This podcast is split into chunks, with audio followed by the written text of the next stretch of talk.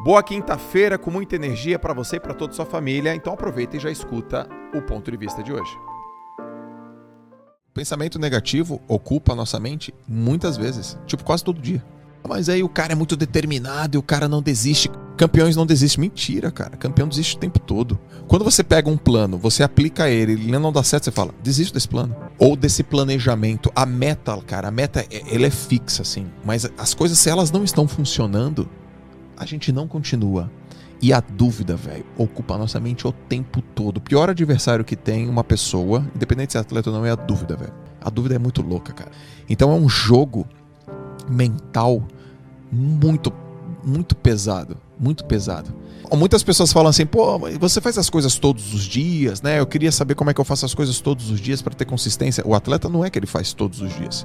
E todos os dias é, não é nada. Ele tem que ir todos os dias e no máximo ele tem que todos os dias. Por isso que quando eu vejo algumas pessoas com dificuldade de ter consistência, eu tenho dificuldade de entendê-las. Eu falo, cara, você não escolheu isso para sua vida, você tem que não é ter consistência, você tem que fazer todo dia na máxima. Na máxima. O atleta sai meio chateado quando ele faz 95% de esforço. Ele fala, puta, hoje eu treinei mal, fiz 95% de esforço. Por que isso, cara? Por que isso? Para quê? É porque o cara quer ser o melhor que ele pode ser, cara. É, essa é a busca. E não é difícil. Talvez algumas pessoas falem, não, não, não dá para ser desse Dá, sabe o que esses caras estão fazendo? Tudo descendo a porrada. Tudo fazendo esforço. Tá todo mundo ali. Então, aquilo vira comum. Como é que a gente pode trazer isso para a vida? Se você tá num ambiente, cara, de alta performance, de pensamento, de sentimento, de atitude, você vai ficar alta performance. Você vai performar porque aquela galera só respira aquilo no trabalho, nos estudos, na universidade. O grupo pensa de um jeito. E se você pensa diferente, o grupo te expulsa, o sistema te expulsa. E você também não aceita gente que não pensa desse jeito. Então, muitas pessoas podem achar: meu Deus do céu, isso é muito difícil. Na verdade, não é difícil. As coisas não são difíceis quando você não coloca escolha. Não tem escolha. Qual a escolha? Ué, não tem. Então tá fácil. De... É fácil decidir quando você não tem escolha. É difícil quando você tem muitas. Você precisa ter mente forte. Você precisa ter espírito de guerreiro. Eu falei, cara, preciso aprender a fazer isso, não vou conseguir competir. Eu comecei a ver um, uma frase: não se compare com os outros. Não se compare com os outros. E eu parei para analisar, eu falei, cara, isso no esporte não existe, cara. Você começa a se comparar. Só que essa não é, não pode ser uma comparação ruim, cara. Uhum. Não pode, meu. Porque é uma comparação referência. Então veja, aí você chega no mercado de trabalho, não se compare com os outros, mas o mercado te compara.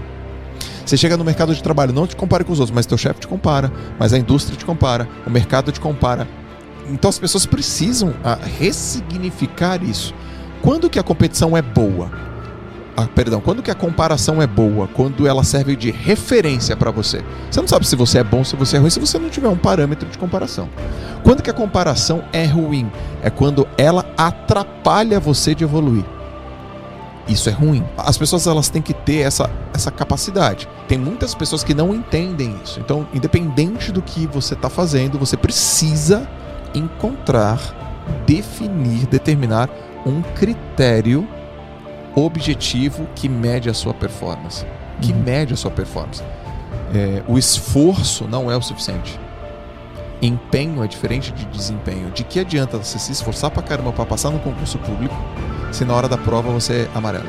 Uhum. De que, que adianta você se esforçar pra caramba para fazer uma apresentação para um projeto, se na hora que tá lá a pessoa que você vai apresentar você é amarela? Foi isso que eu entendi também, que é a hora H. Cara, você tem que estar tá pronto. Você não tem que estar tá pronto, você tem que estar tá pronto na hora que você for requisitado para estar pronto. Então eu entendi uma coisa, putz, eu tenho que treinar e tenho que estar pronto quando o momento chegar.